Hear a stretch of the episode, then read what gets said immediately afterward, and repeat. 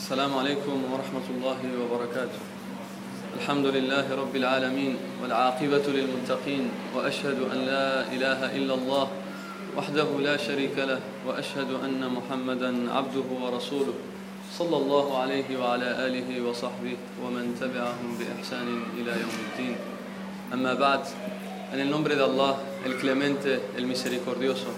Alabado sea Allah, el creador de los primeros y de los últimos. Atestiguo que no hay nada ni nadie con derecho a ser adorado excepto Allah, único sin asociados, y atestiguo que Muhammad es su siervo y mensajero. Que la paz y las bendiciones de Allah sean con él, con su familia y compañeros y con todos aquellos que sigan su guía hasta el día del juicio final. Amén. Hoy llegamos, eh, gracias al favor de Allah, llegamos al tercer principio, al aslo thalith, llegamos al tercer principio de, este seminario que le pedimos a Allah que lo haya hecho bendito y que lo siga haciendo bendito. Amin ya Rabbi. Llegamos al tercer principio y el tercer principio nos dice el autor es el conocimiento del profeta Muhammad sallallahu alayhi wa sallam. Al aslu thalith ma'rifatu Muhammadin sallallahu alayhi wa sallam. Este es el tercer principio y es, y es un principio muy importante porque de él, gracias a él, al profeta Muhammad sallallahu alayhi wa sallam, podemos conocer el primer principio que es Allah y gracias a él podemos conocer qué es el Islam.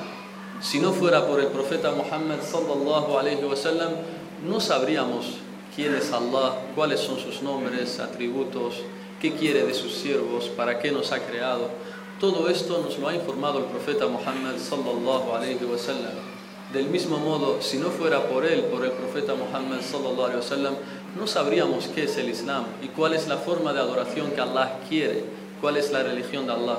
Por tanto, el favor del profeta Muhammad sallallahu alayhi wa sobre nosotros es grandísimo, es muy grande porque nos encontrábamos sumergidos en la oscuridad de la incredulidad, estábamos desviados, éramos gente en la, en en la época preislámica, en la península arábica, gente que enterraba a sus hijas vivas, gente que se apoderaba injustamente de los bienes ajenos, gente que combatía por, por cosas muy simples y ya declaraban una guerra, etcétera, etcétera, etcétera. Vino este gran profeta el mejor profeta enviado a la humanidad, Muhammad sallallahu alayhi wa sallam, y nos sacó de las tinieblas a la luz. Nos sacó de las tinieblas a la luz y nos trajo esta bella religión que es el Islam. Por tanto, de él hablaremos hoy. El autor nos empieza diciendo y nos dice el linaje, un breve linaje del profeta Muhammad sallallahu alayhi wa sallam. No lo menciona con detalle. Pero antes de ello, quiero mencionar qué es un profeta, porque nos dice el, tercer fundamento es el conocimiento del profeta Muhammad sallallahu alayhi wa. Los sabios definen a profeta y en él incluyen también al mensajero. Hay diferencias entre profeta y mensajero, pero dan una definición que los abarca a los dos, tanto al profeta como al mensajero. Y nos dice, todo profeta o todo mensajero es un ser humano, hombre, ser humano, hombre que se encarga, que Dios le ha revelado un mensaje y se encarga de divulgarlo a la gente. Ser humano, hombre que Allah le revela un mensaje para así divulgarlo a la gente. Esto es profeta y mensajero. Y fíjense en la definición, dicen nuestros sabios, ser humano, hombre. ¿Por qué no dicen hombre? Es un hombre que Dios le revela un mensaje para que lo divulgue a la gente. ¿Por qué dicen ser humano? Es decir, que es de, de nas. ¿Por qué dicen que es un ser humano? Para así que quede claro, para así que tú entiendas, querido hermano musulmán y hermana musulmana, que también hay hombres que no son seres humanos. Hay hombres que son jinn, que son parte de los genios de los jinn, esa creación de Allah. ¿Cuál es el dalil? Dice Allah en el Corán, وَأَنَّهُ كان, وأنه كان رجال من الإنس يعوذون برجال من الجن Y por cierto que había gente de entre los seres humanos que buscaban refugio en hombres, en hombres de los genios. Yauduna birijalin min el jin. Rijalin min el jin. Hombres de los genios. Por eso los sabios dicen que la definición de profeta y mensajero es un ser humano hombre. Y además de hombre es libre, no es un esclavo, es un hombre libre que Dios le revela un mensaje y, se y lo transmite a la humanidad. Por tanto, con esto vemos que no hubo mensajeros entre los demonios y los genios. Los mensajeros y los profetas son tanto para los hombres como para los genios y demonios. Los demonios y genios no tienen un profeta o un mensajero de ellos mismos, sino que el ser humano, profeta y mensajero, también su mensaje va también dirigido a los genios y a los demonios. Dicho esto, pasamos a ver cuál es el linaje del profeta Muhammad sallallahu alayhi wa sallam, cuál es el nombre de sus padres, abuelos, tatarabuelos, etcétera, etcétera. El autor del libro nos dice, y empieza, lo menciona en forma general, y nos dice, Huwa Muhammadun, هو محمد صلى الله عليه وسلم ابن عبد الله ابن عبد المطلب محمد ابن عبد الله ابن عبد المطلب ابن هاشم وهاشم من قريش وقريش من العرب والعرب من ذرية إسماعيل ابن, ابن, ابن إبراهيم عليه السلام Hasta aquí se queda el autor. Nos dice, él es Muhammad, leemos del libro, él es Muhammad, se llama nuestro mensajero, aquel al que seguimos se llama Muhammad, hijo de Abdullah, hijo de Abdul Muttalib, hijo de Hashim, y Hashim pertenece a la tribu, a la tribu de Quraysh. Y Quraysh era una tribu árabe descendiente directa de Ismael, el hijo de Abraham, salam. Este es el linaje que nos menciona de forma general el autor. Pero el linaje del profeta sallallahu es mucho más largo que este. Eh, los historiadores están de acuerdo en que los abuelos del profeta sallallahu sus ancestros, fueron, están de acuerdo en el nombre de 21 de ellos. Todos los historiadores están de acuerdo en que los nombres de 21 de ellos, que van seguidos uno tras otro, todos ellos están de acuerdo en que estos son esos nombres. Y los voy a decir ahora mismo, inshallah, con el permiso de Allah, los 21, uno tras otro, empezando el profeta hasta terminar al 21 que es eh, Adnan. Todos los historiadores, los historiadores concuerdan en que son estos nombres, los 21. Después de Adnan, ahí ya nadie sabe a ciencia cierta, hay muchas diferencias de opinión, de Adnan hasta el profeta Abraham, hay muchas diferencias de opinión y nadie sabe cuáles eran los nombres uno tras otro. Entonces nuestros sabios, el linaje del profeta sallallahu alaihi los 21 ancestros del profeta sallallahu alaihi son los siguientes. Nos dice, él, dice nuestros sabios, él es, son 21. Él es Muhammad, Muhammad ibn Abdullah, ibn Abdul Muttalib, ibn, ibn Hashim, ibn Abd Manaf, ibn Qusay, ibn, ibn Kilab, ابن مرة ابن ابن كعب ابن لؤي ابن غالب ابن فهر ابن مالك ابن النضر ابن مالك ابن النضر ابن النضر ابن مالك ابن النضر ابن كنانة ابن خزيمة ابن مدركة ابن إلياس ابن مضر. Ibn Nizar, Ibn Ma'd y el, último Ibn Adnan. Estos son los 21 ancestros del profeta Muhammad sallallahu alayhi wa sallam. Y el, linaje del profeta sallallahu alayhi wa sallam es el linaje más honrado. Todos los profetas provienen de un linaje honrado, de alta categoría, honrado, porque así son los mensajeros. La prueba nos dice el profeta sallallahu alayhi wa sallam en un hadith que está en Sahih Muslim, nos dice, Allah eligió de entre todos los árabes a los hijos de Ismael. Allah eligió de entre todos los árabes a los hijos de Ismael. De entre todos los hijos de Ismael eligió a Kinana de entre toda Kinana, de la descendencia de toda Kinana, eligió a Quraysh. De entre toda la descendencia de Quraysh, eligió a Allah a Banu Hashim. y de entre la descendencia de Banu Hashim, dice el profeta, me eligió a mí. Así pues, yo soy el mejor de lo mejor. Es decir, provengo de un gran linaje, provengo del mejor linaje. Por tanto, Allah subhanahu wa ta'ala ha elegido al profeta sallallahu alaihi wasallam del mejor linaje.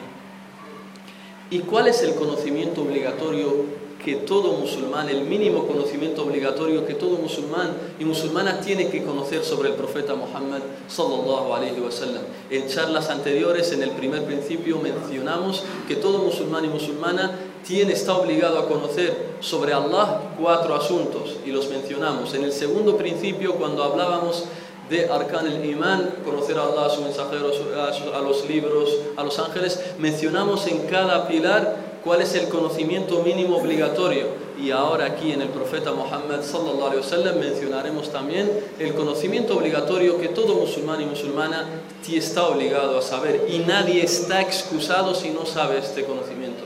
Ningún musulmán y musulmana queda excusado de estos que son cuatro conocimientos obligatorios sobre el profeta Muhammad sallallahu alaihi wasallam. El primer conocimiento obligatorio sobre el profeta Muhammad es que sepas que se llama Muhammad sallallahu Porque uno que te dice que es musulmán y no sabe cómo se llama su profeta es muestra de que no le interesa nada de nada el Islam. Por tanto, el primer conocimiento obligatorio que todo musulmán y musulmana están obligados a conocer y nadie está excusado, ninguno, es que el, profeta el profeta se llama Muhammad, sallallahu alayhi wa sallam. El segundo conocimiento que todo musulmán y musulmana están obligados a saber es que Allah, es que Él es el siervo de Allah y su mensajero. Es un siervo, un abd, un siervo de, de Allah y además un mensajero que Allah ha elegido que Allah ha elegido y es el último profeta, el último de los profetas y mensajeros. Todo musulmán y musulmana están obligados a conocer, a saber este conocimiento. Es un siervo, mensajero que Allah eligió y que lo hizo el último de los profetas y mensajeros. El tercer conocimiento que todo musulmán y musulmana está obligado a saber es que el profeta Muhammad sallallahu alaihi wasallam vino con la guía y la religión verdadera. Que el profeta Muhammad sallallahu alaihi wasallam vino con la guía bil huda din al haq y la religión verdadera. Y el cuarto conocimiento que todo musulmán y musulmana están obligados a conocer y nadie está excusado de ignorar es que las pruebas de que Él es el mensajero las tenemos en el Corán. Si alguien nos pregunta cuál es tu prueba, está en el libro de Allah, el Corán. Esta es estos son los cuatro conocimientos que todo musulmán y musulmana están obligados a saber sobre el profeta Muhammad Y ojo, he dicho el mínimo. Después de que se, te llega algo, un conocimiento más que estos, estás obligado a saberlo. Todo conocimiento que te nuevo, aparte de estos cuatro, que te llegue sobre el profeta Muhammad estás obligado a conocerlo y a saberlo y aplicarlo a tu vida y a tus creencias. Nos dice ahora el autor, y esto es importante, el conocer al profeta Muhammad, quién era, etcétera, etcétera, estos cuatro conocimientos obligatorios, ya que ha habido casos aquí en España de que a niños pequeños que estudian en colegios públicos de aquí en España, cuando en la, en la clase de religión islámica, los colegios donde se imparte religión islámica, cuando el profesor o la profesora les pregunta a estos niños de, de la clase quién es el profeta Muhammad, algunos de ellos dicen, Muhammad es el rey de los musulmanes. Muhammad es el rey de los musulmanes. Por tanto, es una gran obligación para los padres y las madres enseñar este conocimiento a sus hijos, para que no anden diciendo que Muhammad es el rey de los musulmanes. Muhammad es el profeta de Allah, no es el rey de los musulmanes. Es el profeta y el mensajero de Allah, y en el que creen los musulmanes y siguen su vida. Por tanto, no es un rey, es un mensajero al que Allah escogió. Por tanto, es importante que todos los padres y madres enseñen esto a sus hijos para no caer en este tipo de errores. Nos dice el autor, vivió, es decir, Muhammad sallallahu vivió hasta la edad de 63 años. El profeta Muhammad sallallahu alaihi wasallam muere con 63 años. Y mashallah, esto coincide con, con el hadith que él nos dice en árabe, A'maru ummati bayna 60 ila 70. وأقلهم من يجوز ذلك En español dice el profeta sallallahu alaihi wasallam en un hadith la esperanza de vida de mi nación, la esperanza de vida de los musulmanes está comprendida entre 60 y 70 años. Es decir, la mayoría de los musulmanes mueren en este periodo de tiempo, entre 60 y 70 años. Dice el profeta sallallahu alaihi wasallam, y pocos son los que sobrepasan esta edad. Son pocos los de su nación los que sobrepasan esta edad. Y si tú quieres, y por eso esto es un jabar, es una información cierta, verídica. Por eso si nos ponemos a analizar todas las muertes de los musulmanes desde la, época del profeta Muhammad sallallahu alaihi wasallam hasta hoy en día o hasta el día del juicio, verá- verás que la mayoría de la nación de Muhammad sallallahu alaihi wasallam muere entre 60 y 70 años. Pocos son los que sobrepasan este, este periodo de tiempo, esta edad. Por tanto, esta es otra prueba de que Muhammad es un mensajero de Dios. ¿Cómo él puede saber esto? Que la esperanza de que la mayoría de los musulmanes morirán entre 60 y 70 años, lo sabe porque fue una revelación que Allah le hizo. Se lo informó aquel que conoce todo, aquel que conoce la creación, glorificado y exaltado sea, subhanahu wa ta'ala. Por tanto, él muere con 63 años muere con 63, es decir, entre 60 y 70 años. Nos dice el autor, los primeros 40 años fueron previos a la profecía. Es decir, él desde que nace hasta la edad de 40 años, él no es profeta, es un hombre común y corriente. No es un profeta. Y en este periodo de tiempo, los primeros 40 años de su vida, nunca adoró a ningún ídolo, ni, ni bebió alcohol, ni se ponía a escuchar música, ni nada quien reflexiona en su vida y lee su biografía, ve que el profeta Muhammad nunca se postró ante ningún ídolo, ni tampoco bebía alcohol como lo hacían los, los poráis, los incrédulos de la Meca. Él siempre reflexionaba en la creación de Allah, por eso iba a la cueva de Hira para así reflexionar y meditar en la creación de los cielos y de la tierra. Por tanto, estos primeros 40 años de su vida, él no era mensajero ni profeta. Nos dice el autor, y los, y los posteriores 23 años fue elegido como profeta y mensajero. A la, edad de 40 años es cuando efectivamente el ángel Gabriel le viene a la cueva y le dice que lea, es decir, que le anuncia que es profeta. Iqra le, revela los primeros versículos de Surat al-Alaq. Este es el primer versículo que se revela en el Corán. Y con esto nos dice el autor, fue designado como profeta al serle revelada la sura Iqra. El profeta, ¿cómo Allah le hizo saber que él es un profeta? Le reveló esta sura. Porque nadie se le revela cosas excepto los profetas. No hay ninguna persona normal y corriente que te pueda decir que a mí el ángel Gabriel me ha venido y me ha revelado cosas. Y menos en esta época. Sería un, un mentiroso claro. Por tanto, Allah le revela esta sura, esta primera sura, los primeros versículos y con esto es profeta sallallahu alaihi wasallam. Nos dice, y fue declarado mensajero al serle revelada la sura al-Muddathir. ¿Y cuándo se le declara mensajero? Cuando se le es revelada surat al-Muddathir. Cuando le es revelada surat Iqra, él sabía que era un profeta, pero Allah no le ordenó divulgarlo entre la gente, hacerlo público. Estaba todo en privado. Pero cuando Allah le ordena hacer público su llamada al Islam, empezar a invitar a la gente al Islam, cuando le es revelada Surat al-Muddathir, que en árabe empiezan el Corán diciendo Ya ayyuha al-muddathir, qum fa'andir, wa rabbaka fakabbir, wa thiyabaka fatahhir, wa rujza fahjur, wa la tamnun tastakthir, wa li rabbika fasbir. Cuando le revelado, cuando son revelados estos versículos, ahí es cuando Allah le ordena divulgar el Islam, hacerlo público y empezar a llamar al camino de Allah. Y el muddathir lo traduce, lo traduce aquí el, el traductor que Allah lo bendiga, como el arropado en un manto. ¿Por qué dice esto? ¿Por qué? El arropado en un manto. Porque el profeta sallallahu alaihi wasallam cuando hemos dicho que él iba a la cueva de Hira a meditar en la creación de los cielos y la tierra para evidenciar la creación, para evidenciar el creador. Entonces en una de esas noches se le presenta al ángel Gabriel y le ordena leer. Le dice, lee, iqra. Y él dice, ma ana. Yo no sé leer. Le dice de nuevo con una voz así como más amenazante, lee y al mismo tiempo lo abraza muy fuerte. El ángel Gabriel abraza fuertemente al profeta Muhammad y le dice, lee. El profeta vuelve a decir, no sé leer, ya que el profeta era un analfabeto, no sabía leer ni escribir. Y a la tercera el ángel Gabriel le dice, lee, lee en nombre de tu Señor que ha creado al ser humano a partir de un coágulo. Lee en nombre de tu Señor que ha creado al, ser humano a partir de un coágulo.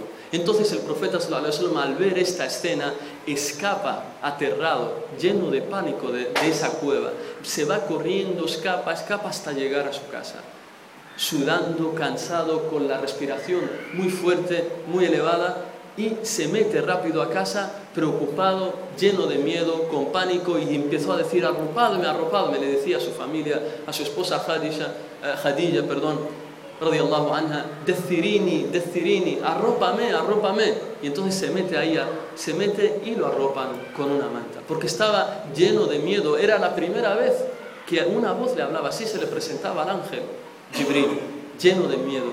Y ahí, ¿cómo lo tranquiliza? Cuando ya empieza a tranquilizarse, se le empieza a ir el miedo, Jadilla, su esposa, para tranquilizarlo, le cuenta lo, sucedido y él teme, teme por él, tiene mucho miedo y Jadilla, su esposa, le dice, no temas, oh Muhammad, no temas, que Allah a ti nunca te va a abandonar. Alguien como tú que ayuda a los pobres, a los necesitados, que es veraz, que está con los más oprimidos, etcétera, etcétera, Allah no le va a dejar solo. Y aquí vemos la importancia de tener una esposa virtuosa, la importancia de tener una esposa en tu casa virtuosa, que cuando estás en momentos de debilidad, de preocupación, de problemas, encuentras que te ayuda con estas palabras, tal como Jadilla ayudó al profeta Muhammad sallallahu alayhi wasallam, tranquilizándolo y diciéndole que Allah nunca lo va a abandonar porque él es una persona veraz, sincera y que ayuda a los débiles. Por tanto, de aquí viene Deciruni, Deciruni, de aquí viene la sura o el arropado con un manto. Dice después el autor, su ciudad natal fue la Meca. El profeta sallallahu alaihi wasallam nace, a diferencia de opinión entre algunos historiadores, en el año 571. Algunos dicen 570 y otros otras opiniones. Por tanto, nace en el año 571 después de Cristo. Nace el profeta Muhammad sallallahu alaihi wasallam en la Meca. Esa es su ciudad natal. Y dice, y Allah le envió para advertir a su pueblo del peligro de la idolatría y para exhortar a los hombres al monoteísmo, al tawhid. Vuelve a mencionarnos el autor lo que vimos en la clase anterior. ¿Para qué fue enviado el profeta Muhammad sallallahu alaihi wasallam? Para invitar al monoteísmo y para advertir de la idolatría. Por tanto, nuevamente, negación y afirmación. Para negar a todas esas falsas deidades que merezcan la adoración y para afirmarla sola y exclusivamente eh, a Allah subhanahu wa ta'ala.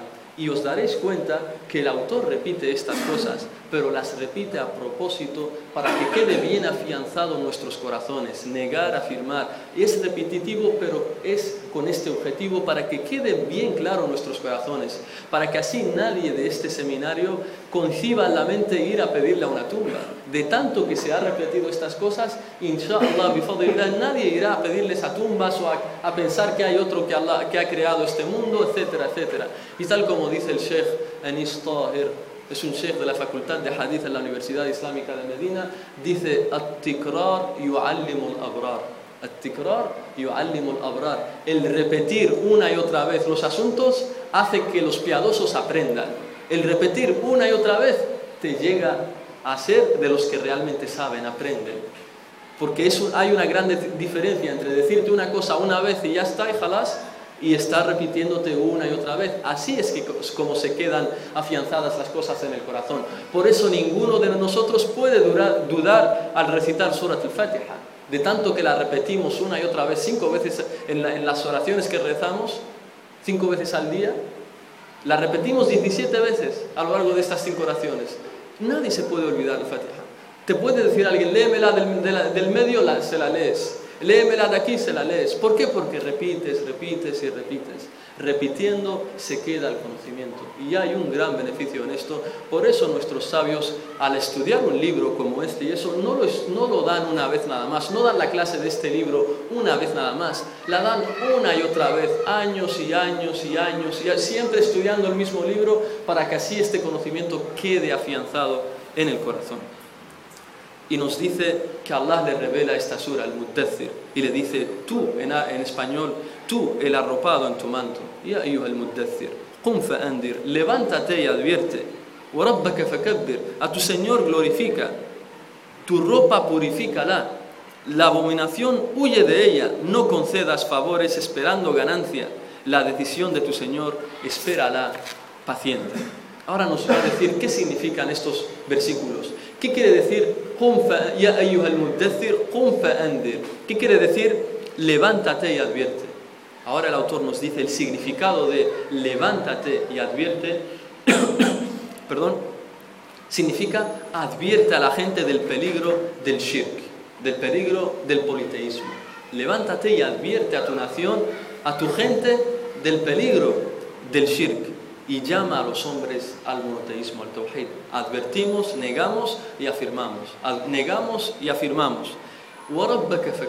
Y a tu Señor glorifica, dice, significa exalta su unicidad. Glorifica, es decir, exalta su unicidad. Tu ropa purifícala.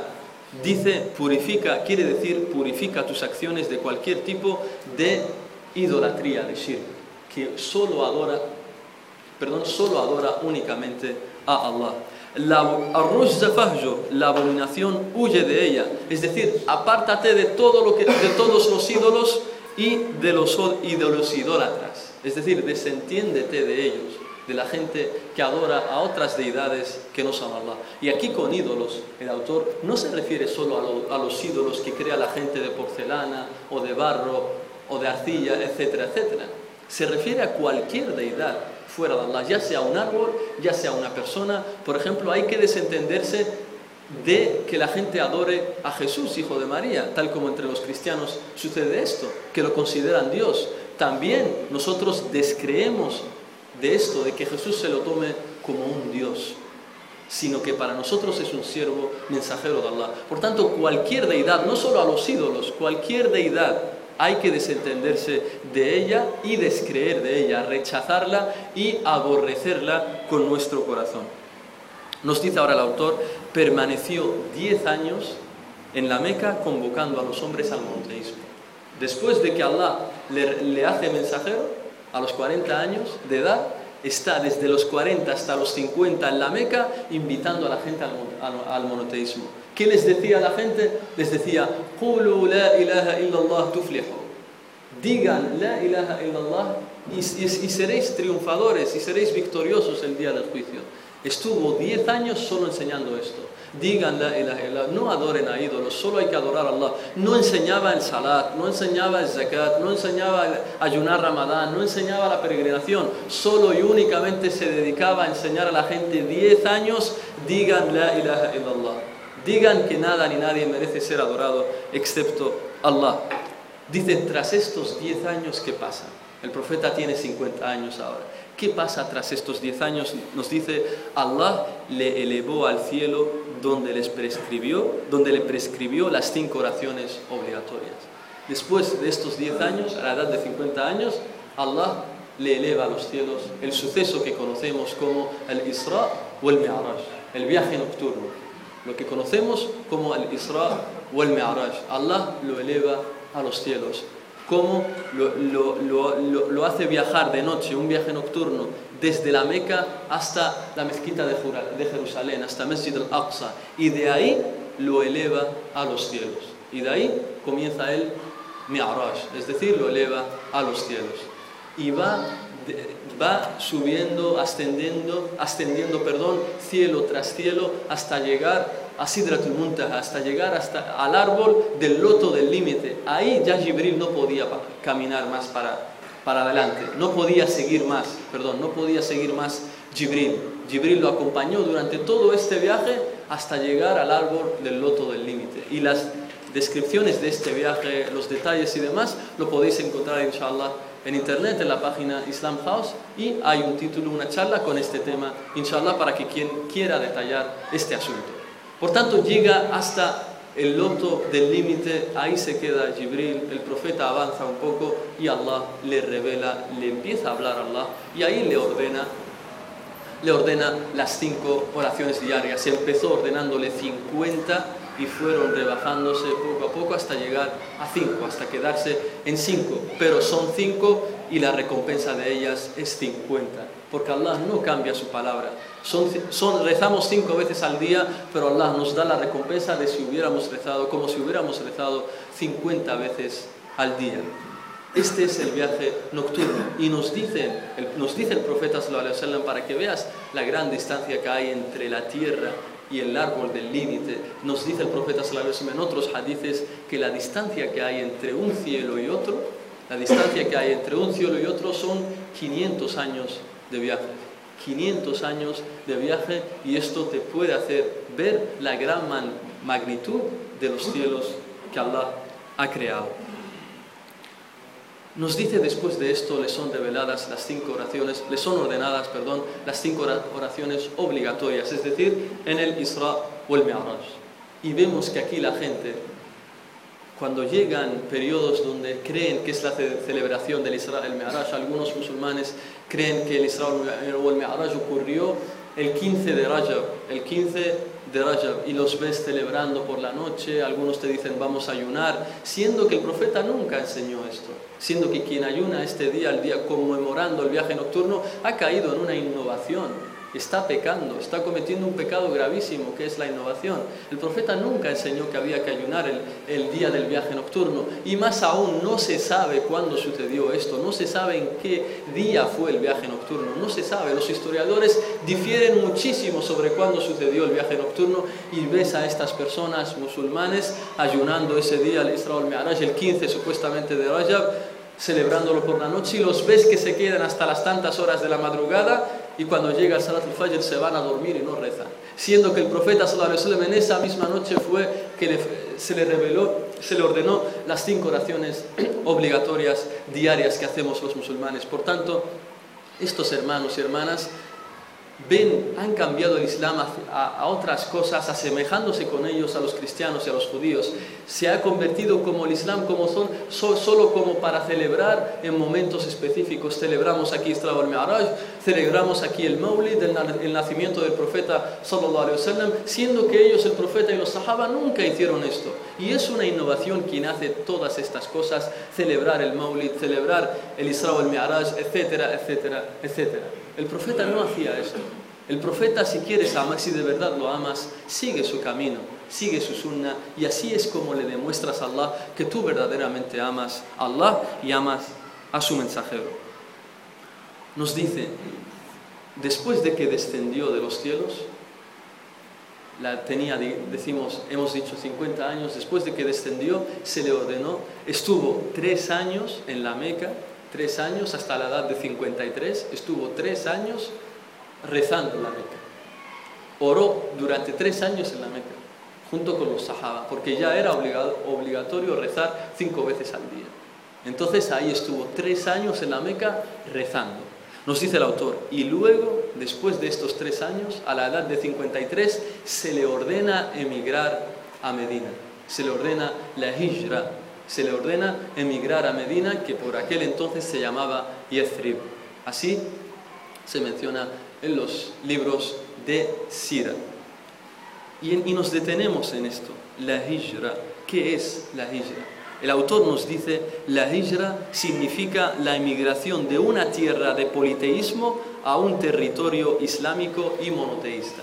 La hijra, la emigración significa dejar, según el autor, dejar un territorio de politeísmo, de shirk, hacia otro de islam, de monoteísmo. Esto es uno de los tipos de hijra. Nuestros sabios la hijra la clasifican en tres tipos, pero antes de mencionar los tipos, definamos qué es hijra lingüísticamente hablando.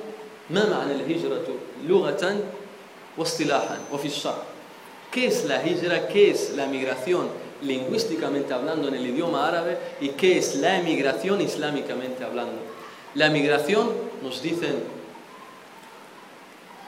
los sabios del idioma árabe, los eruditos de la lengua, nos dicen que la hijra, el hijra, hiya tork. La hijra significa abandonar. Abandonar, apartarse o alejarse de algo. Eso significa hijra en árabe.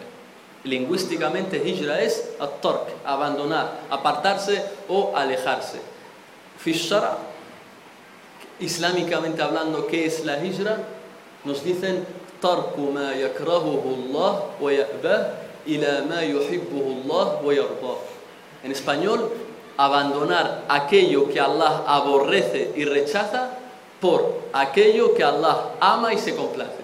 Islámicamente hablando, la migración, la hijra significa abandonar aquello, todo aquello que Allah aborrece y rechaza entre las cosas que Allah aborrece hemos dicho la incredulidad, la injusticia, los pecados, eh, los asesinatos, etcétera, etcétera, etcétera. Abandonar todo aquello que Allah aborrece y rechaza por aquello que Allah ama y se complace.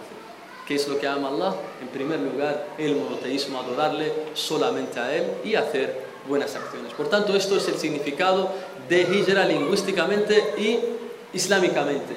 Y la clasifican en tres tipos los sabios. Hay tres tipos con los que el musulmán puede hacer emigración. Eh, se da en tres tipos la emigración. El primer tipo es abandonar acciones malas por acciones buenas. Es decir, abandonar todo lo que sea incredulidad, innovaciones, pecados mayores y menores hacia todo lo contrario, hacia el tawhid, hacia la sunna y hacia las obras buenas. Este es el primer tipo. Esto se llama hijra, emigración todo aquel que se aparta de la incredulidad, de las innovaciones, de los pecados mayores y menores y va y se dirige al monoteísmo, a la sunna y a las buenas acciones, decimos que ha hecho una hijra. Esta persona se ha apartado de lo malo hacia lo bueno. El segundo tipo, nos dicen nuestros sabios de hijra, es apartarse de un, abandonar un, un lugar donde hay corrupción, un lugar corrupto, hacia otro lugar bueno, puro. Y en esto entra lo que nos ha mencionado el autor. Abandonar la tierra donde se comete shirk, la tierra donde se comete shirk, politeísmo, donde tú no puedes mostrar, donde tú no puedes ejercer tu religión, donde la gente te sigue, donde la gente te prohíbe adorar a Allah, hacia aquello, en situaciones así, hacia aquello donde donde hay donde un lugar, una ciudad, un país donde hay tawhid, donde se adora a Allah. Y en este punto nos vamos a parar unos momentos para aclararlo más y antes de pasar al tercer tipo de hijra, de migración. Dicen nuestros sabios de Al-Sunnah wal Jama'a, es obligatorio para todo musulmán y musulmana emigrar a un país islámico si se encuentra en, una de eh, si se encuentra en estas dos situaciones. Todo musulmán y musulmana está obligado, está obligado a abandonar un país donde hay politeísmo, shirk, hacia un país islámico donde hay tawhid, si se encuentra en estas dos situaciones. Se tiene que encontrar en las dos situaciones. Si se encuentra en una nada más, no está obligado a abandonar esa tierra. Y esas dos situaciones son las siguientes. La primera, que tú no puedas ejercer tu religión. Si tú vives en un país no musulmán, en un país de politeísmo, donde no, se te prohíbe rezar, se te prohíbe ayunar, se te prohíbe hacer el salat laid, etcétera, etcétera, se te prohíbe estas cosas y además de esto, además de esto, segunda situación, tienes la capacidad de emigrar, tienes los medios para emigrar, Imagínense, vamos a poner un ejemplo, una, mujer o un hombre que vive en un país de Occidente. Una, persona que vive, por ejemplo, en Francia. Vive en Francia. Y no le dejan adorar a Allah. Se le prohíbe rezar, le prohíben ayunar, le prohíben ejercer el salat laid, etcétera, etcétera, etcétera. Se le prohíben adorar a Allah, se lo prohíben. Si esta persona, además de que se lo prohíben, tiene el dinero y los medios para emigrar a un país islámico, está obligado a emigrar. Si no tiene los medios, supongamos es pobre, no, no, tiene los medios para acceder a un país islámico, el país islámico en cuestión no lo quiere recibir, etc., entonces no está obligado a emigrar. Del mismo modo, toda persona que sí puede adorar a Allah en un país no musulmán, en un país donde hay shirk, toda persona que sí puede adorar a Allah, que sí puede rezar, que sí puede hacer el salat laid en, en la musalla, tal como pasa, por ejemplo, aquí en Melilla, aquí nosotros no estamos obligados. ¿Por qué? Porque nadie nos prohíbe por adorar a Allah. Nadie nos prohíbe rezar. Nadie nos prohíbe hacer el salat, el Eid. Nadie nos prohíbe esto. Y por eso nosotros aquí vivimos, alhamdulillah, en, en una situación donde adoramos a Allah, donde sí podemos mostrar nuestra, nuestra religión. Siguiente punto. Hemos dicho que quien tiene las posibilidades y se le prohíbe. Por tanto, si una de ellas falla, entonces no está, no está obligado y solamente es recomendable para él. Solamente es un, es un, asunto recomendable. Y quien a pesar de eso no quiera migrar, dice, sí, vale, yo no puedo adorar a Allah, pero no me da la gana de migrar, no quiero migrar, quiero quedarme aquí, esta persona decimos que ha cometido un pecado grave. No es kafir, no es mushrik, no es un no musulmán, solo ha cometido un pecado grave. Por tanto, la persona que no puede mostrar su religión y tiene la capacidad de emigrar, le decimos que emigre tal como indican los textos del Corán y la Sunna. En caso contrario, es para él solo es recomendable emigrar. Si quiere quedarse, se puede quedar y si se va, pues es recomendable para él. Tercer punto, el tercer punto que nos dicen nuestros sabios de la Isra, el tercer tipo, es abandonar a la gente corrupta por gente buena, apartarse de toda gente corrupta, de toda gente que te incita a los pecados, al shirk, a la incredulidad, a las innovaciones y cambiarlos por gente buena, que te incitan al tawhid, que te incitan a seguir a la sunna y que te incitan a hacer buenas acciones. Por tanto, estos son los tres tipos de hijra que tenemos en el Islam. Abandonar acciones malas por buenas, abandonar territorio de politeísmo por territorio islámico y abandonar gente corrupta y, e ir a gente buena. Después nos dice el autor y nos dice, esta emigración seguirá vigente hasta el día del juicio. Es decir, que toda persona que quiera emigrar podrá hacerlo hasta el día del juicio. Siempre quedará vigente este asunto. Y nos trae el delil, nos trae la ley coránica de que quienes no emigran teniendo posibilidad y que no pueden adorar a Allah, no pueden mostrar su religión, quienes no emigran, de que están cometiendo un pecado grave, el delil nos dice, es la ley coránica que dice, إن الذين توفاهم الملائكة ظالمي أنفسهم وعليكم السلام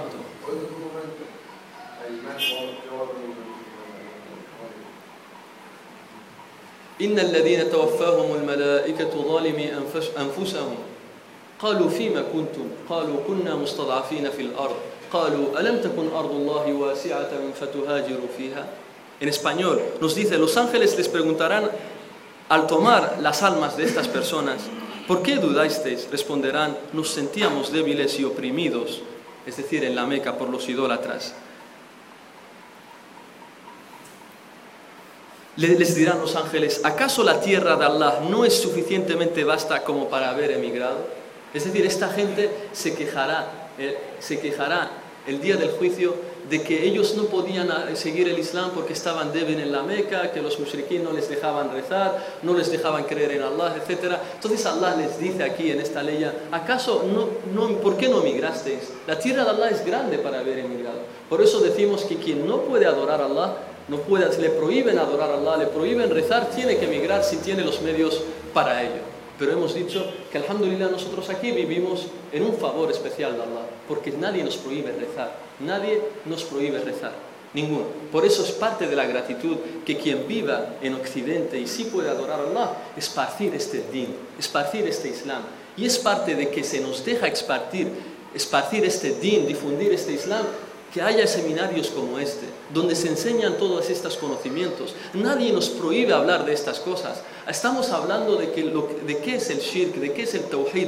Estamos invitando a la gente a adorar solo a Allah y nadie se nos prohíbe. Por eso es parte de la gratitud de vivir en Occidente el ser gente ejemplar en sociedades así, no andar creando conflictos y problemas con la gente no musulmana, con la gente cristiana o judía. Sé un, ejemplo positivo en una sociedad así, donde la gente te deja adorar a Allah. Sé un ejemplo y no andes creando problemas. Tal como fíjate en la sira del profeta sallallahu alaihi wasallam, cuando los musulmanes emigraron a Abisinia, cuando el profeta les dijo, vayan a Abisinia, eh, y el rey de, el rey de Negus, el Najashi, era, era, era en ese momento, era un rey cristiano, era kafir.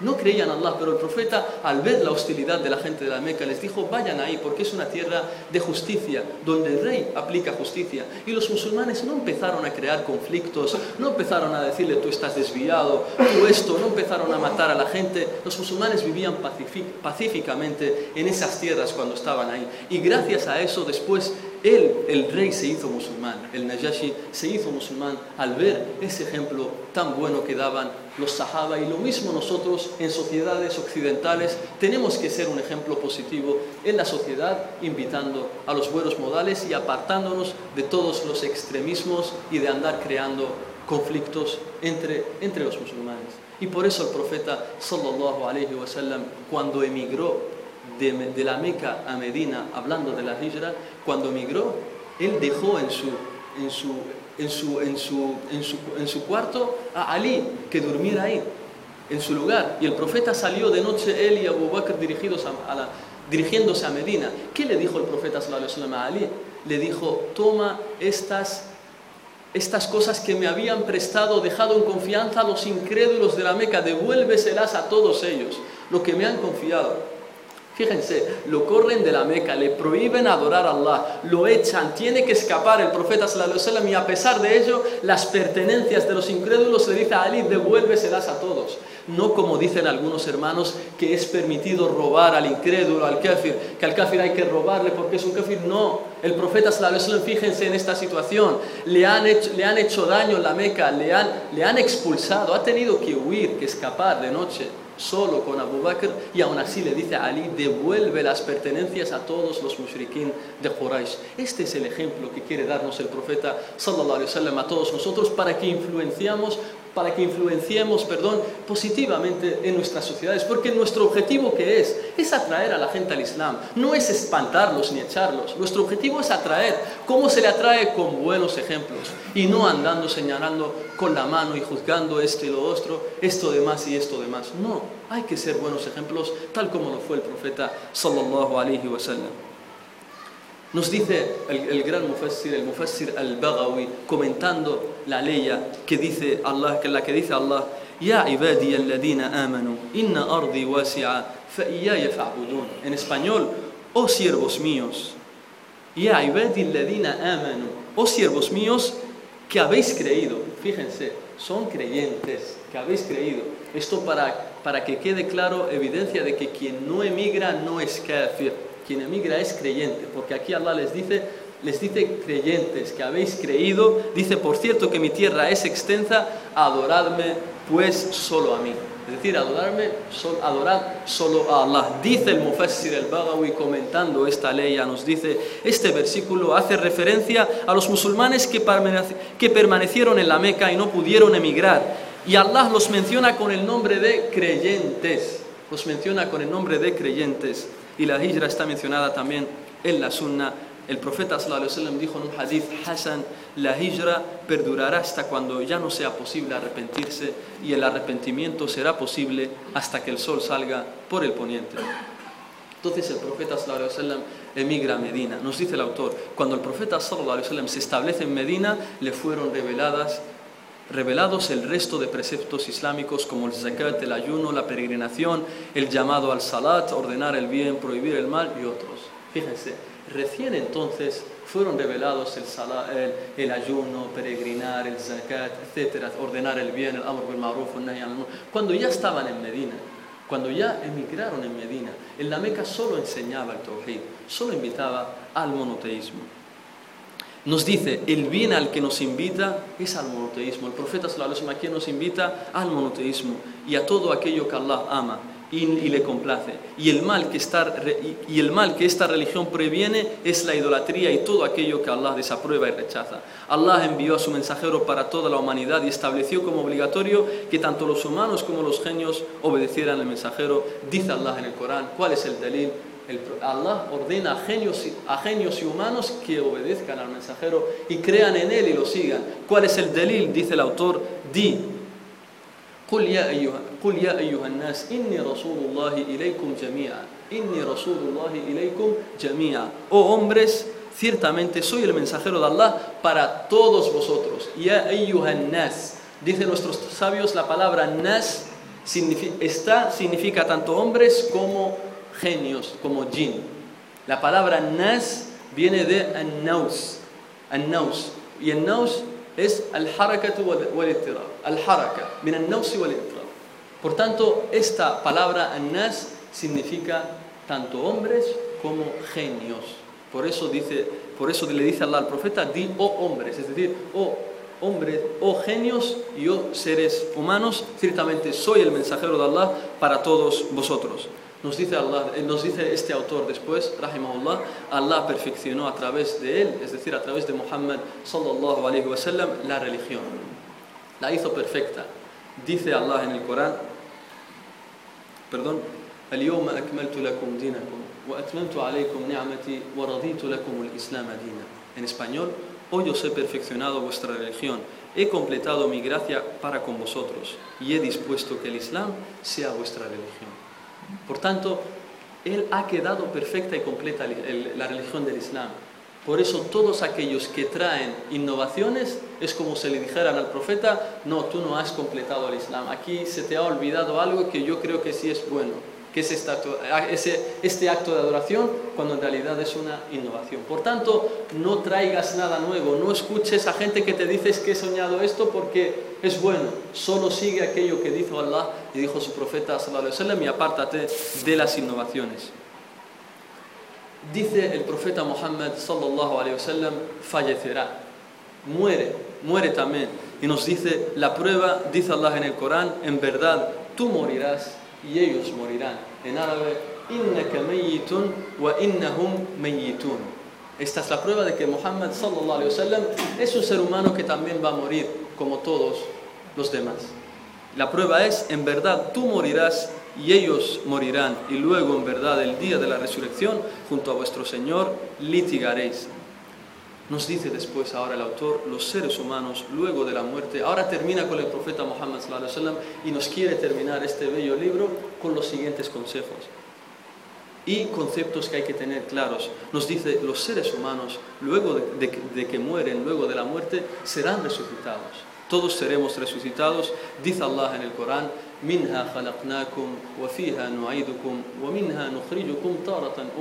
En español, de ella, es decir, de la tierra os hemos creado y a ella os haremos retornar y de ella os sacaremos otra vez, es decir, para presentarnos al día del juicio. Y también otro delil de que seremos resucitados, dice Allah en el Corán, no, perdón, solo menciona uno. Nos dice, y al resucitar, al resucitar deberán rendir cuentas de sus actos. Todos nosotros rendiremos cuentas ante Allah de todo lo que hacíamos y luego seremos recompensados tanto con el paraíso como con el, infierno. Dice Allah en el Corán, a Allah pertenece cuanto hay en los cielos y en la tierra para castigar a quienes obren el mal y retribuir a quienes obren el bien con una hermosa recompensa. Y dice, todo aquel que desmienta la resurrección es considerado un incrédulo todo aquel que no crea en el día del juicio es kafir en el Islam. Todo aquel que te diga después de que, de que morimos ya está, no hay nada más, ahí termina todo, es incrédulo en el Islam. Es incrédulo porque niega leyes coránicas como esta y palabras del profeta sallam que nos dice que sí habrá el día del juicio y, y, nos detalló qué va a pasar en ese día. ¿Cuál es el delil de que quien no cree en el día del juicio es incrédulo? Dice Allah en el Corán, los incrédulos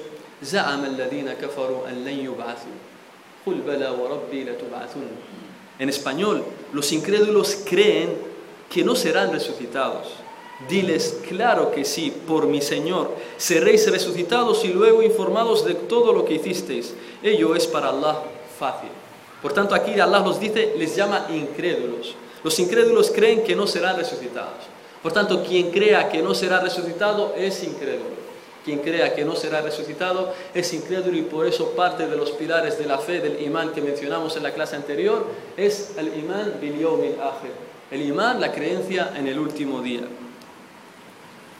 Nos dice ahora cuál es la tarea de los mensajeros y los profetas. ¿Para qué Allah los envió? Nos dice Allah envió a todos los mensajeros como advertidores y albriciadores. El Altísimo dijo, La prueba, el delil de que los mensajeros daban las buenas nuevas a su gente de que tenían que adorar solo a Allah y por ello tendrán el paraíso y advertían del shirk de la incredulidad y que por ello tendrán el infierno si mueren así. ¿Cuál es la prueba? Dice Allah en el Corán, Rusulan mubashirin o mundirin, yakuna en español nos dice Allah, mensajeros, albriciadores y amonestadores, para que los hombres no tuvieran argumento alguno ante Allah. Luego de la llegada de los, de los mensajeros, Allah es el poderoso, el sabio. ¿Quién es el primer mensajero? ¿Quién es el primer mensajero que Allah envió a la humanidad? El primero, nos dice el autor, fue Nuh. El primero fue Nuh alayhi salam. El primer mensajero fue Nuh. Y el último mensajero y el sello de los profetas fue Muhammad sallallahu alayhi wa sallam. Allah dice acerca de Nuh alayhi salam, acerca de Noé, que la paz de Allah sea con él. Por cierto que te hemos revelado como lo hicimos con Noé y con los profetas que le sucedieron. Después de esto hay que saber, todo musulmán y musulmana tiene que saber que sí, el, mensajero Nuh es el primero, pero el primer profeta es Adán. Adán es el primer profeta, Awel Nebi. Es el, el, primero es Adán, salam, y el primer mensajero es Noé. El primer profeta es Adán y el primer mensajero es Noé. ¿Cuál es el delil de que Adán es el primer mensajero? El delil más claro es el famoso hadith de la Shafa'a, el, famoso hadith que nos habla, que está en Bukhari Muslim, que nos habla de lo que sucederá en el día del juicio, de la intercesión, cuando toda la gente, toda la humanidad esté reunida y anden yendo a los profetas para pedirles que intercedan ante Allah, que le pidan a Allah que ya que empiece el, juicio, que no pueden aguantar tanto sol, tanta espera, se, van a sumergir en su, en su sudor, etc. Entonces la gente, ¿qué harán? Irán primero a Adán. Irán primero a Adán y le dirán, Allah te ha creado a ti con sus propias manos, etcétera, etcétera. Pídele a Allah que empiece ya el juicio. ¿Y qué les dirá Allah? ¿Qué les dirá Adán? Vayan a Nuh, porque él es el primer mensajero que Allah envió. Porque él es el primer mensajero que Allah envió. Por tanto, Noé es el primer mensajero y él, Adán, siendo profeta, es el primer profeta. Dice a todas las comunidades Allah envió un mensajero, desde Noé hasta Muhammad, y estos les ordenaban a la gente que adorasen únicamente a Allah y les prohibían que adorasen a los taguts. Nos dice aquí el autor que Allah envió a toda nación un mensajero. Entonces se nos puede presentar la siguiente pregunta.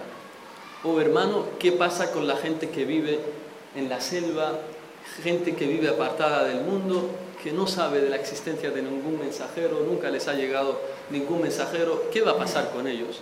Les decimos, responden nuestros sabios, estas personas a los que no les llegó el mensaje, Allah las pondrá a prueba el día del juicio. Porque Allah, no es, Allah es justo y no puede castigar a nadie sin antes revelarle un mensajero, sin antes evidenciarle la prueba. Entonces Allah les ordenará el día del juicio hacer algo si ellos obedecen, entrarán al paraíso. Y si ellos desobedecen, entrarán al infierno. Así es como Allah juzgará entre ellos el día del juicio.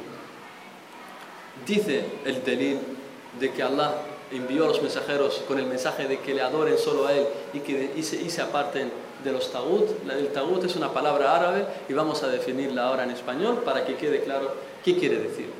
El delil, dice Allah en el Corán,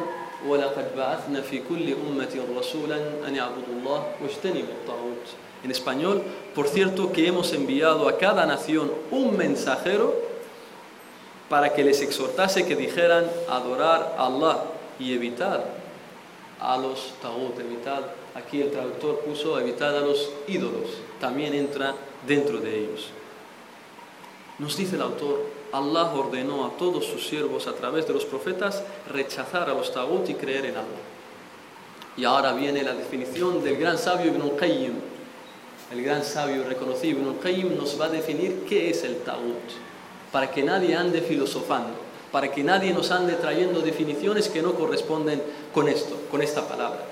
Nos dice, وَمَعْنَ التَّاغُوتِ والتاغوت dice Ibn al-Qayyim كل ما تجاوز به العبد حده من معبود أو متبوع أو مطاع repito ما تجاوز به العبد حده من معبود أو متبوع أو مطاع esto es la definición de tagut en español el tagut es una palabra árabe que significa es todo aquello que se toma como objeto de adoración, seguimiento u obediencia. Toda, toda cosa que se, que se toma como objeto de adoración fuera de Allah es un tagut. Toda cosa que se, se tome como un seguimiento fuera de Allah y su mensajero y se lo siga a ciegas, ordenando, adorándole a Él, haciendo solo lo que Él te diga, apartándose de todo lo que Él te prohíba, aunque Allah haya dicho lo contrario, lo tomas a Él como tu Señor, como tu Dios, esa persona también es un, es un Y nos dice y obedecerlo. Y la obediencia, obedecer a alguien ciegamente, fuera de Allah y su mensajero solo obedecerle a él, te dice esto es halal y tú, para, tú crees que es halal. Esto es haram y tú crees que es haram. Por ejemplo, te dice el adulterio, la zina es halal. Es halal. La zina es halal y tú dices, vale, lo ha dicho este, entonces es halal, es permitido. Lo crees y te da igual lo que diga Allah y su mensajero, de que sea haram. Esa persona es un tagut, porque anda diciendo, permitiendo cosas que Allah ha prohibido, o quien prohíba cosas que Allah ha permitido. Nos dice, y los tagut son muchos.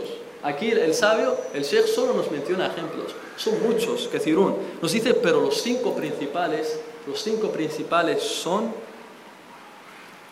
perdón, el sheikh no, el imam Ibn al-Qayyim. Y dice los cinco principales, dice Ibn al-Qayyim, y esto está en Madarish Salikin, en su libro Madarish Salikin, y dice los cinco principales, para que tengas un ejemplo tú y sepas quiénes son. Dice el primero de todos es Shaitán, Iblis. Shaitán es un tamut. Por eso dicen nuestros sabios, porque es, una, es, una, es la frase, la opinión de un sahabi, que el tagut es Iblis. siempre que leas tagut en, el Corán, la palabra tagut se está refiriendo a Satanás. Tagut es Satanás. Y da utliqa fahuwa shaitán. Cuando se habla de tagut en general en, en el Corán se refiere a Satanás, a nadie más. Esta es la cabeza de todos, Satanás. Satanás el primero. Nos dice son cinco principales los Taot. Primero, Iblis, que Allah le maldiga. Siguiente, todo aquel que acepta ser adorado. Todo aquel que invita a la gente que se le adore, esta persona es un Taot. el que dice a la gente, adórame a mí, no adores a Allah, adórame a mí, esta persona es un Taot. Todo aquel que acepta ser adorado. Dice aquel que invita a los hombres a que le adoren el otro no invita, pero le gusta que le adore. No, no anda diciendo a la gente adórame. La gente piensa que es Dios y Él los deja en, la ignorancia. Que sigan adorándome. Esta persona, por dejarlos ahí en la ignorancia, es un tago. Tiene que mostrarle a la gente que eso es haram, que es shirk, que es incredulidad, que solo hay que adorar a Allah. Por tanto, aquí hay dos personas. Quien invita a que lo adoren es un tagut. Quien invita a la gente que lo adoren a Él, como ser humano, es un tagut. Y quien ve que la gente la adora, él no invita a nadie, pero ve que la gente la adora, pero no dice nada, está contento que la gente la adora, es también un tabú. La obligación de esta persona es decir a la gente que te has equivocado, que el que hay que adorar es solo Allah. Siguiente, aquel que pretende conocer el oculto. Todo aquel que te diga que yo conozco el futuro, todo lo que va a pasar, etcétera, etcétera, es un tabú. Todo aquel que te diga que yo tengo el conocimiento del oculto, sé cuándo será el día del juicio, sé lo que, va, sé lo que te va a pasar después de 10 años, sé dónde vas a ir, yo, yo sé lo que tienes en la mente, te lo puedo decir, todo este es un tabú también. Y el, y el último dice, y aquel que gobierna con una ley que no es la de Allah. Todo aquel que gobierna está, él sabe que solo hay que gobernar con la ley de Allah y su mensajero. Nos dice aquí el Imam Ibn Qayyim también es un tagut. También lo llama tagut. Y dice el delil, y el delil de todo esto es, no está por permitido forzar a nadie a creer. La ikraha fi din. La ikraha fi din. La guía قد تبين الرشد من الغي فمن يكفر بالطاغوت ويؤمن بالله فقد استمسك بالعروة الوثقى لا انفصام لها En español, no está permitido forzar a nadie a creer, solo invita, no obligues a nadie a hacerse musulmán. Tú invita, expon la prueba, procura que el mensaje llegue, llegue, pero no obligues a nadie a ser musulmán. Dice Allah en el Corán, no está permitido forzar a nadie a creer. La guía se ha, se diferenciado del desvío, es decir, que está claro el camino correcto. Quien se aparte de Satanás, fíjate, es decir, hemos dicho que siempre que se menciona Tagut en el Corán es Satanás. Aquí, por eso aquí se traduce quien se aparte de Satanás y crea en Allah, se habrá aferrado al sidero más firme. ¿Por qué? Porque el gran enemigo de Allah, ¿quién es? No es un ser humano, es Shaitán. El gran enemigo es Shaitán. Y después vienen los otros. Pero Shaitán es el máximo enemigo de todos nosotros. Quien se aparte de Satanás y crea en Allah se habrá aferrado al asidero, al asidero más firme, es decir, el Islam, que nunca se romperá y Allah es omnioyente, omnisciente. Y aquí el autor nos dice, y esto es el significado de La ilaha illallah. Y este es el significado de La ilaha illallah. Esta es la penúltima frase antes de terminar este libro. Fíjate todos estos principios, el primero, el segundo, para al final decirnos, y esto es lo que significa la ilaha illallah. Todo lo que hemos enseñado en este seminario, primer principio, segundo principio, tercer principio, todo el objetivo es que tú estés seguro, sin duda alguna, de que nada ni nadie merece ser adorado, merece la adoración excepto, excepto Allah, el, el clemente, el misericordioso, el poderoso, el sabio, el único. Solo Él es quien merece la adoración. Por eso hemos dicho antes que el objetivo es exponer las pruebas, exponer las pruebas, difundir la guía del Islam y difundirla en una lengua que te entienda esa persona.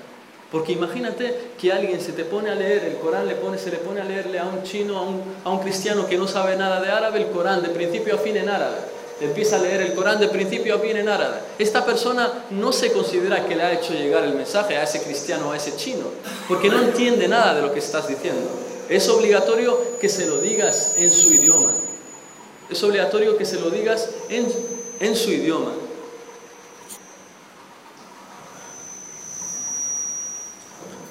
En su para que así te asegures de que le ha llegado para que así te asegures de que le ha llegado el mensaje a esa persona en cuestión. Dicho esto, y ahora el autor nos dice, se menciona, se menciona en el hadith, que es un hadith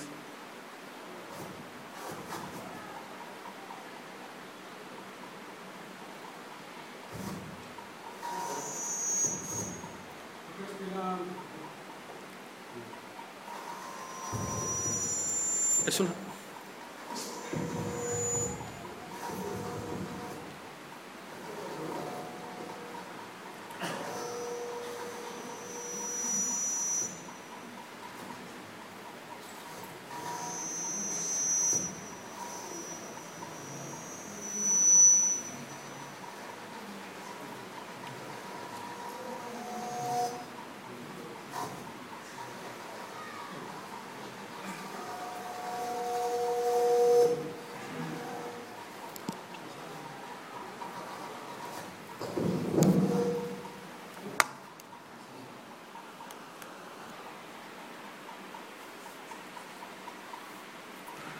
Nos dice el autor, y este es el último hadith que nos va a mencionar en este libro, y con esto acaba el libro que hemos estado explicando a lo largo de estos seis días. Nos dice, nos menciona un hadith que, está que relata Mu'ad ibn Jabal, que está en Tirmidhi y en Ibn Maya. Nos dice el profeta sallallahu alayhi wa sallam, al-Islam. Lo principal de todo esto, lo principal de todo esto es el sometimiento a Allah, es el Islam. Lo principal de todo esto para lo que tú estás viviendo en este universo, en esta vida, lo principal para ti es el Islam. Es lo más importante de todo, dice el profeta sallallahu alaihi wasallam. El pilar de esta religión es el salat. Con esto nos evidencia la importancia de la oración en el Islam. El profeta no evidenció otros pilares, el salat, para que así tú te des cuenta, querido hermano y querida hermana, que este es el pilar, que sin él algunos sabios te sacan del Islam.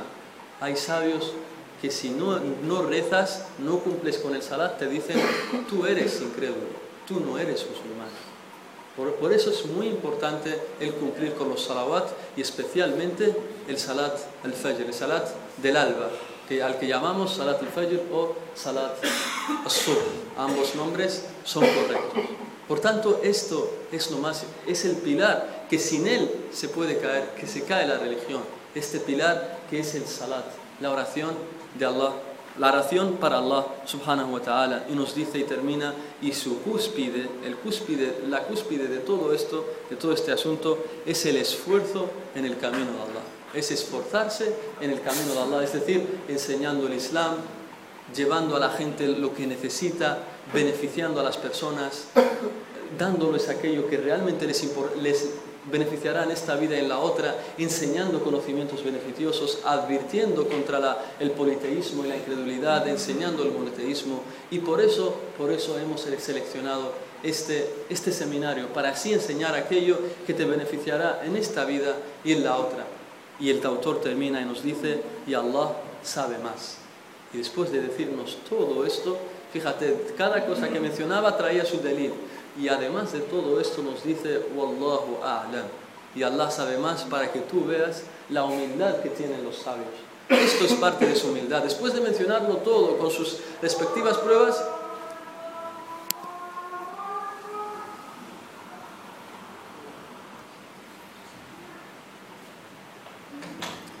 y decíamos, con esto acaba este seminario que le pedimos a Allah que lo haga bendito y que nos beneficie con todo aquello.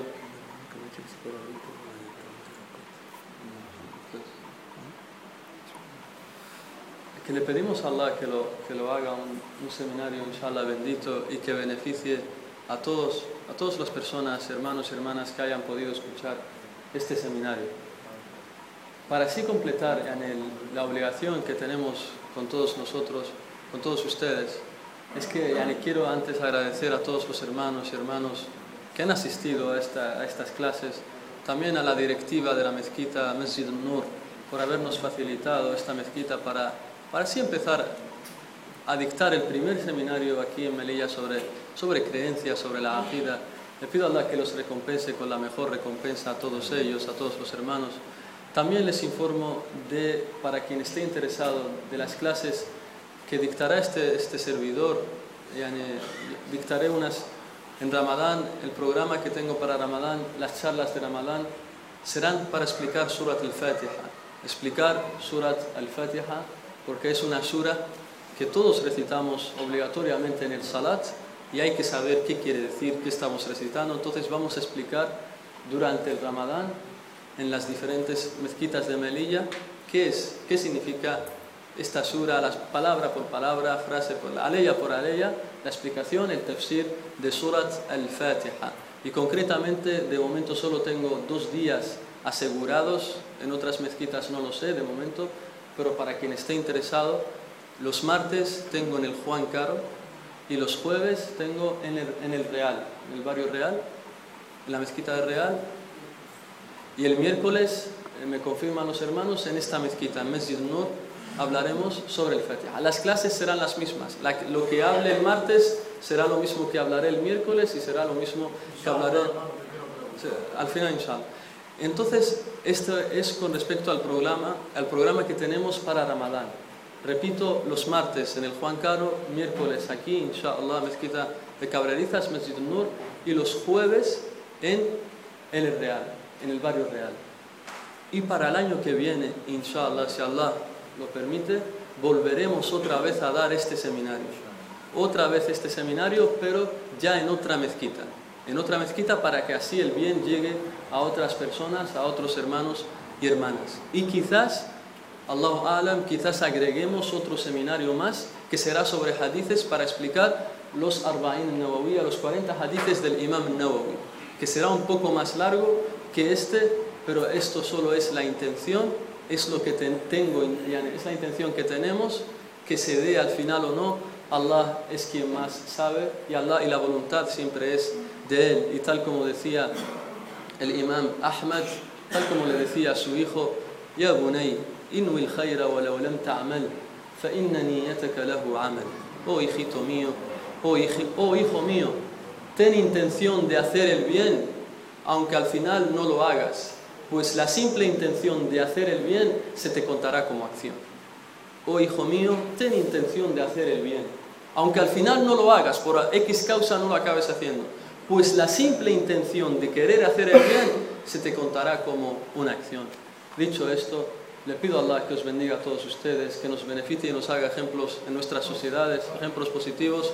سبحانك اللهم وبحمدك أشهد أن لا إله إلا أنت أستغفرك وأتوب إليك وصلى اللهم على نبينا محمد